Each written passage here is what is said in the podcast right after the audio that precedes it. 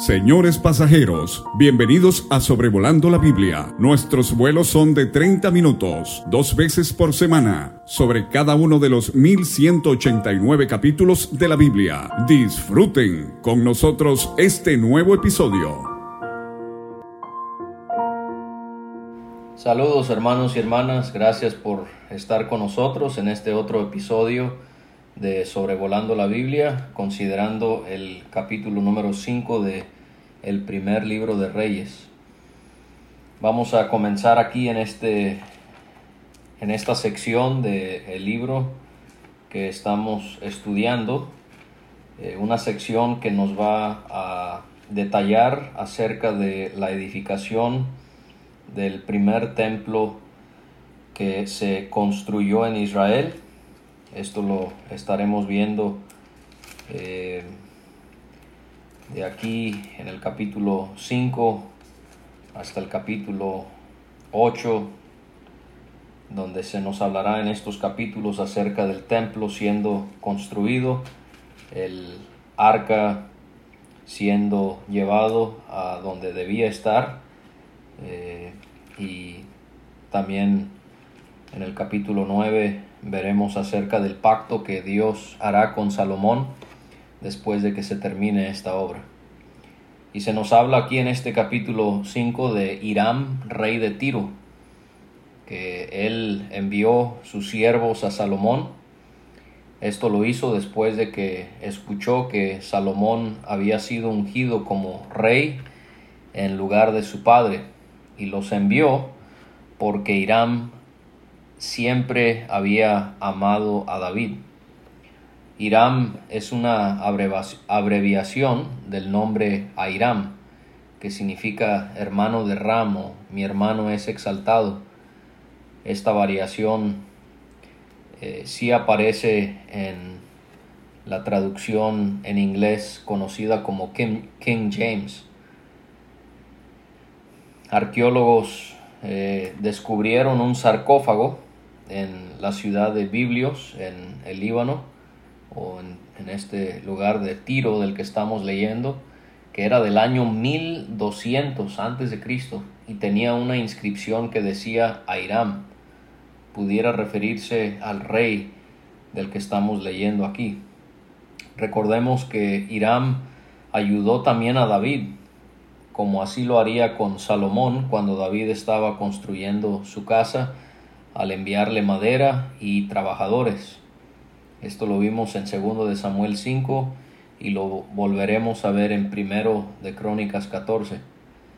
Y aunque Israel debió haber reinado sobre el Líbano, sobre el Líbano, porque era su territorio, Irán en cierta manera era súbdito de Salomón.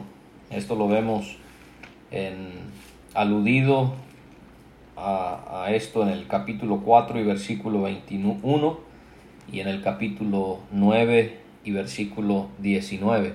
De hecho, eh, por ejemplo, Tiro debió haber sido territorio de la tribu de Aser, de acuerdo a Josué 19, 29. Tiro era una ciudad de los fenicios que estaba al norte de Israel, a la orilla del mar Mediterráneo, y esta ciudad es mencionada en los salmos, es mencionada también en los libros proféticos y también en los evangelios. Salomón le envió a decir a Hiram y el historiador Flavio Josefo, que vivió entre los años 37 a 100 después de Cristo, él hablaba de que existían aún en sus tiempos estas cartas junto con las respuestas que Irán también le, envió. Irán eh, entonces recibió por parte de Salomón el mensaje diciéndole que él sabía que su padre David no había podido edificar casa al nombre de Jehová, su Dios, por haber estado involucrado en las guerras de Israel. Salomón le indicó a este rey de Tiro que estas guerras habían sido o se habían realizado hasta que Jehová había puesto a los enemigos de David, a los enemigos de su pueblo, bajo las plantas de sus pies. Ya hemos estudiado la razón por la que David no pudo edificar el templo a Dios, aunque así lo había deseado. Dios le había dicho que no podía por esta misma razón, por las guerras en las que estaba involucrado. Esto lo vamos a volver a ver en Primero de Crónicas 22 y 28. Es común en el libro de Deuteronomio específicamente que se hable del tabernáculo siendo puesto donde Dios escogía establecer su autoridad, su nombre, perdón, su nombre. Esto lo vemos en pasajes como Deuteronomio 12:11. Y este es el deseo que Dios tiene eh, de poder morar entre su pueblo y que Él tenga un lugar donde Él establezca su nombre y hayan personas que se sujeten a su autoridad, le glorifiquen, le obedezcan y le sirvan. Esto es lo mismo que encontramos en cada iglesia local. Era común de que se hablara de que los enemigos fuesen puestos debajo de las plantas de los pies de, de los que ganaban las guerras. Esta manera de hablar se utiliza para profetizar la victoria de Jesús sobre todas las naciones. El Salmo 110 es el pasaje del Antiguo Testamento que es el más citado en el Nuevo Testamento. Y leemos en el Salmo 110.1, Jehová dijo a mi Señor, siéntate a mi diestra hasta que ponga a tus enemigos por estrado de tus pies. Un día Jesús vencerá a las naciones y las naciones serán el estrado de sus pies. También se profetiza, por ejemplo, en la primera profecía sobre Jesús, en toda la Biblia, es Génesis 3.15, y es en cuanto a su muerte, sus sufrimientos, pero también su victoria sobre la simiente de la serpiente, o sea, Satanás. Leemos ahí, pondré enemistad entre ti la mujer y entre tu simiente y la simiente suya, ésta te herirá en la cabeza y tú le herirás en el calcañar. O sea, la figura es la de un hombre que ve una serpiente y para lastimarla busca pisarla. En ese proceso la serpiente le muerde su talón, pero al final la pisa en su cabeza y la mata. Y esto fue lo que ocurrió con Jesucristo.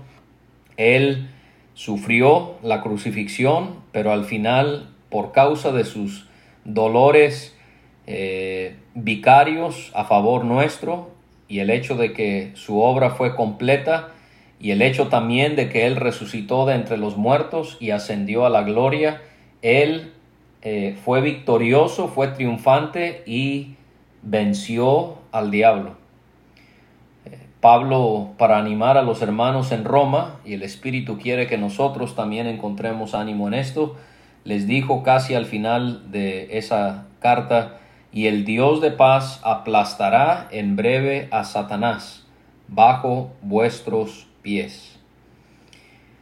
Salomón, al mandarle esta carta a Irán, reconoció que Jehová su Dios le había dado paz por todas partes, ya que no tenía adversarios ni mal que debía temer. Otra alusión al reino de Jesucristo, eh, así como Salomón gozó de paz mientras fue rey, así también el reino de mil años de Jesucristo será sin ninguna batalla. Salomón también le hizo saber a Hiram que él se había puesto por delante construir una casa al nombre, otra vez enfatiza al nombre de Jehová su Dios. Ahora, esto no es lo que él deseaba, porque él también añade, que esto era conforme a lo que Dios le había dicho a su padre, de manera que Salomón realmente le está siendo obediente a, a su padre David, no era su imaginación, no era su deseo, su iniciativa era por obedecer a su padre, pero al final sobre todas las cosas era para obedecer a Dios. Las palabras de Dios a David habían sido tu hijo, a quien yo pondré en lugar tuyo en tu trono, él edificará casa a mi nombre. Podemos añadir otra semejanza entre Salomón y Cristo Jesús, porque aquí Salomón, eh, en estos capítulos que vamos a estar estudiando, al construir el templo, es figura de Jesucristo porque él también edificará templo de acuerdo a Zacarías 6, versículo 12. David, su padre, había edificado su casa y después la casa de Dios.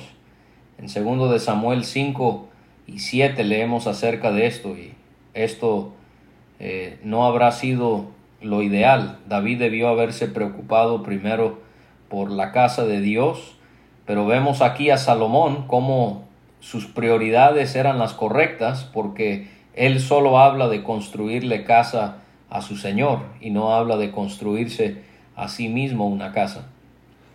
Y esto nos hace ver que Salomón eh, tenía eh, el deseo de poder eh, poner a Dios primero en su vida, así como nosotros también debemos hacerlo. Esto también ocurrió en los días del profeta Ageo. Quiero leerles una sección de, esta profecía. Jehová le dice al pueblo, no ha llegado aún el tiempo, el tiempo que la casa de Jehová sea reedificada, Después habla Dios a través del profeta Ageo a la nación. Es para vosotros tiempo, para vosotros de habitar en vuestras casas artesonadas, y esta casa, o sea, el templo, está desierta. Pues así ha dicho Jehová de los ejércitos, meditad bien sobre vuestros caminos. Sembráis mucho y recogéis poco, coméis y no os saciáis, bebéis y no quedáis satisfechos, os vestís y no os calentáis y el que trabaja a jornal recibe su jornal en saco roto. Así ha dicho Jehová de los ejércitos, meditad sobre vuestros caminos, subid al monte y traed madera y reedificad la casa, y pondré en ella mi voluntad y seré glorificado, ha dicho Jehová.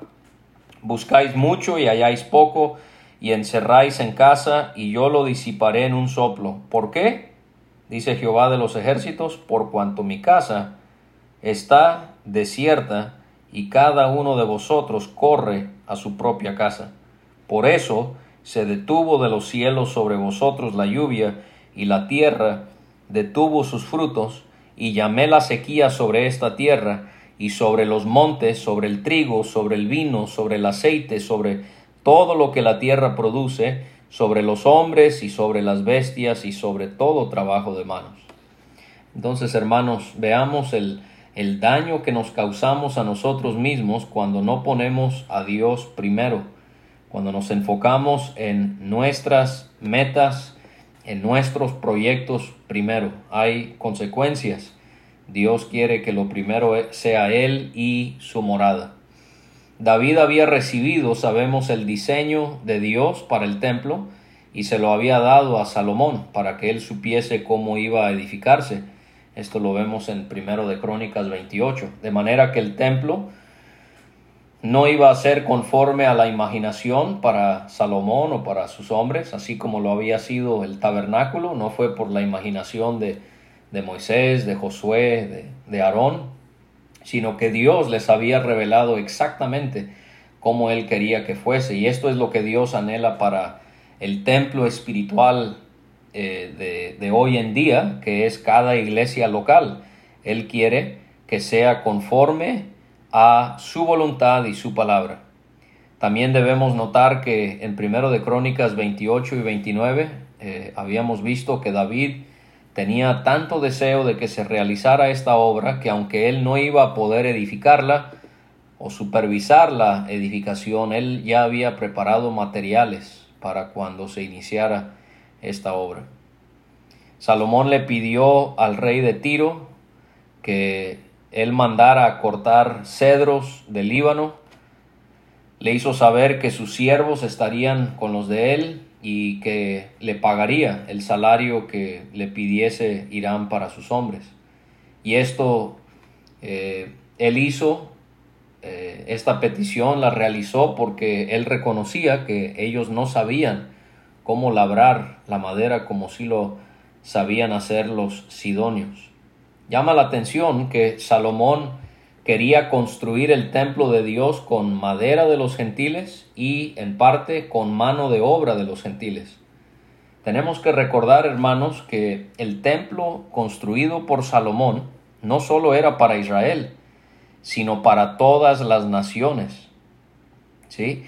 Lo podemos ver en el Antiguo Testamento, que el deseo de Dios es que Israel pudiese vivir de tal manera que fuesen evangelizando a otras naciones y que el templo fuese el centro de adoración para las demás naciones, para que ellos se convirtieran y eh, adoraran al mismo Dios que ellos. Esta es una manera en la que para mí se me dificulta aceptar lo que enseñan los calvinistas acerca de la elección y de la predestinación. Cómo es que se enfatiza mucho en esa manera de pensar que Dios eligió a Israel y únicamente a Israel. Bueno, el problema con eso es que, número uno, no todo israelita era convertido. Habían muchos apóstatas en Israel. Y número dos, había la oportunidad de que gentiles se convirtieran y pudiesen eh, profesar, pudiesen confesar el mismo nombre de el Dios de los hebreos. Y esto lo vemos también de una manera eh, parecida a lo que encontramos aquí en cuanto al templo y el trabajo que se hizo. Lo vemos hoy en día en la iglesia, que es el cuerpo de Jesucristo, como la iglesia es para personas de todas las nacionalidades, no solo para judíos, sino también para gentiles. Al escuchar Hiram las palabras de Salomón, se alegró en gran manera. Él bendijo al Señor por haberle dado a, David un hijo sabio que iba a gobernar este pueblo tan numeroso como lo era Israel. Aún Hiram reconocía que Israel era una nación numerosa. Esto otra vez nos recuerda de la fidelidad de Dios, que Él cumple lo que promete. Le prometió a un hombre como Abraham, ya anciano, con una esposa estéril, también anciana, sin hijos, que iban a tener una descendencia numerosa, y esto se cumplió al pie de la letra. Y hoy en día, de una manera espiritual, ni se diga, millones de personas que son hijos de Abraham, por causa de la misma fe que han puesto en el Señor. Llama la atención la manera en la que Irán habla acerca de Dios. Era él un, una persona creyente en Dios y que adoraba solo a Dios. Bueno, la realidad es que no le puedo dar una respuesta segura, pero llama la atención porque no solamente aquí, pero también en segundo de Crónicas, él dice Bendito sea Jehová el Dios de Israel que hizo los cielos y la tierra. Y vuelve a repetir lo que, lo que estamos viendo aquí, pero allá lo reconoce como el creador. Dios quiera que Irán era creyente en Dios, que adoraba a Dios y que un día le veremos en su presencia del Señor. Irán le hizo saber que había escuchado lo que había mandado a hacer y que él haría todo lo que le placía a Salomón en cuanto a la madera de cedro y la madera de ciprés. Hiram le aseguró a Salomón que sus siervos llevarían la madera desde el Líbano hasta el mar, la enviaría a donde le indicara Salomón en balsas, por eso fue que Tiro y Sidón se convirtieron en ciudades tan grandes, porque eran puertos y ellos se enriquecieron y crecieron grandemente por causa del comercio. Entonces se llevaría la madera en balsas, allí se desataría, los israelitas la tomarían y él cumpliría así el deseo de Irán de darle de comer a su familia. Ahora, si pensamos tentativamente en este trayecto, del Líbano al mar, 32 kilómetros, de Sidón a Jope, 160 hasta 190 kilómetros. Del mar a Jerusalén, 65 a 80 kilómetros. Esto daría un total de unos 325 kilómetros que tenía que moverse toda esta madera para construir este gran y hermoso templo a Jehová Dios. Y esto también nos hace pensar en Efesios 1, 2 y 3 y el énfasis que hay allí de judíos y gentiles perteneciendo a un mismo cuerpo, adorando al Señor. Lo mismo se va a hacer en los tiempos de Esdras. En Esdras capítulo 3 y versículo 7 vemos que Ciro, el rey de Persia, había dicho que madera se llevaría del Líbano a Jerusalén. También solo en, señalar alguna, algún punto práctico, vemos aquí que Irán, él esperaba ser remunerado por la madera que le enviaría a Salomón y por la mano de obra que él iba a permitir que Salomón tuviese al enviarle hombres de su nación. Y esto solamente de una manera muy sencilla, pero ¿cuántos cristianos creen que otros cristianos deben trabajarles o venderles algo o darles algo gratuitamente o vendérselos a un costo menor solo porque son creyentes? Hermanos, si el hermano o la hermana lo quiere hacer, usted déjeselo a ellos. Usted no ande dando indirectas o no se vaya a molestar si no hay una baja de precio o no se lo dan gratuitamente. Esos hermanos están trabajando, un negocio es un negocio y más bien debería darnos gusto apoyarnos los unos a los otros eh, al, comprar las cosas al precio que son. Y, y repito, si el hermano quiere darle una rebaja porque son hermanos en Cristo, usted déjeselo a ellos. Y si no, con gusto pague esa cantidad que usted sabrá que está apoyando a alguien que es hijo de Dios y que necesita subsistir, necesita un ingreso así como también usted.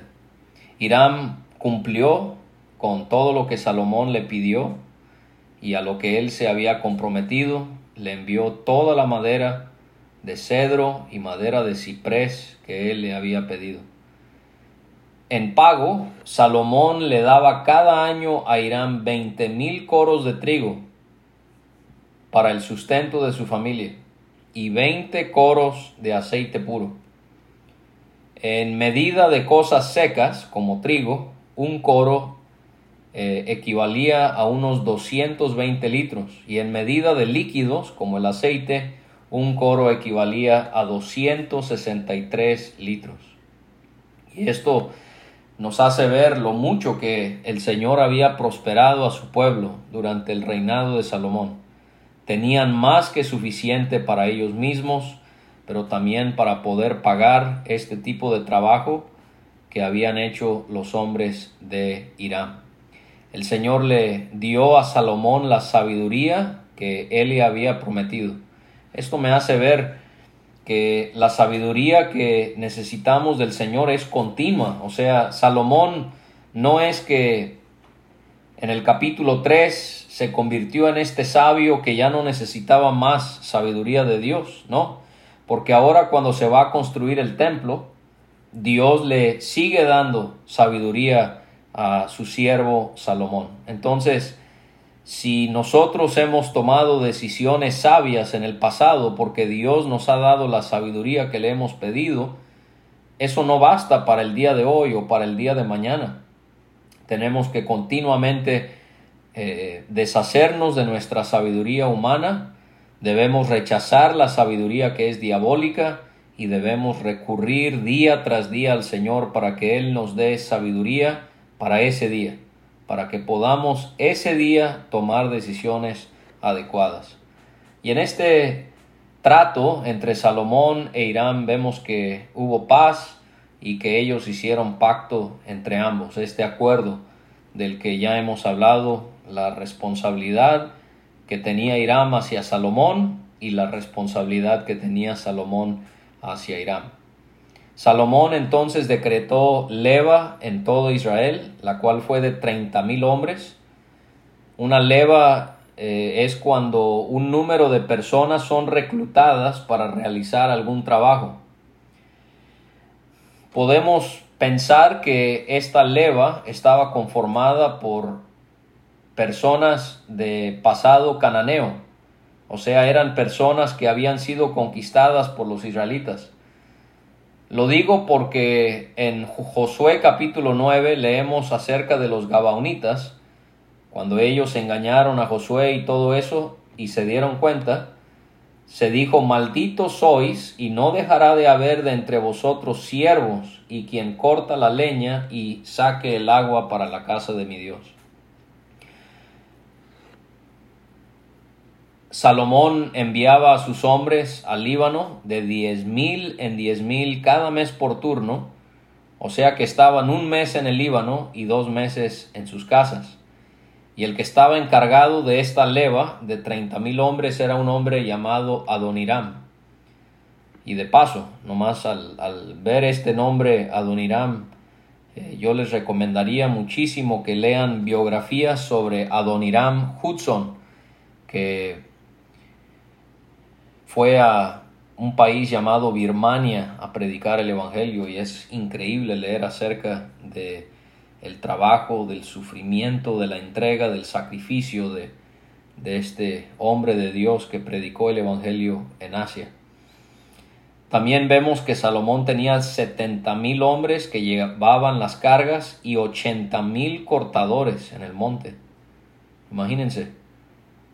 Imagínense lo que pensarían hoy las personas que, que promueven la religión del clima, del cambio climático, cortando tantos árboles. No, esto es muestra de que la creación ha sido dada por Dios al hombre para su beneficio. Esto lo vemos en Génesis muy claramente. No, no significa que vamos a devastar un bosque, pero sí significa que no hay nada de malo en cortar un árbol para darle un propósito, un fin adecuado. Y habían 3.300 que tenían el cargo de dirigir la obra. O sea, nos estamos dando cuenta de lo numeroso que era el pueblo de Israel, de lo numeroso que era el contingente que tenía Salomón detrás de él. Y el rey mandó que trajesen piedras grandes, piedras costosas para los cimientos de la casa y piedras labradas esto nos hace ver la calidad que Salomón buscaba bajo la sabiduría de Dios para edificar un templo que fuese firme. Tenemos que preocuparnos, lo que podemos aprender de esto es, tenemos que preocuparnos por lo externo, pero hermanos también por lo interno, porque estas piedras costosas que iban a ser para los cimientos, nadie las iba a ver, pero tenían una increíble función, eran vitales, eran hermosas, eran costosas, pero nadie las miraba.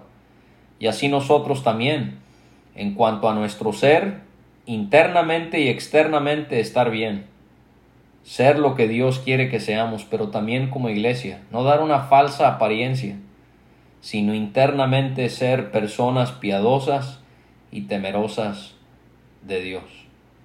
Y así podemos pensar en Cristo, ¿verdad? Nuestro fundamento.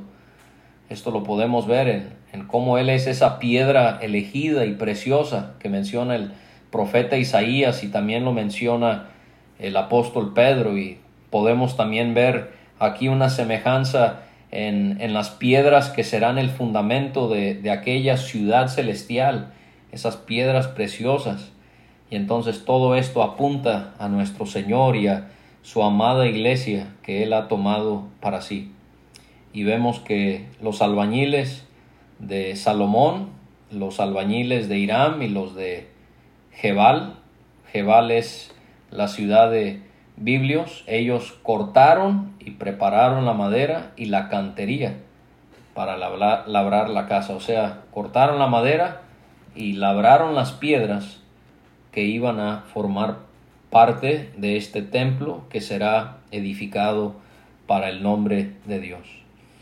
Gracias por acompañarme y el Señor te siga fortaleciendo hasta la pronta venida de su Hijo Jesucristo.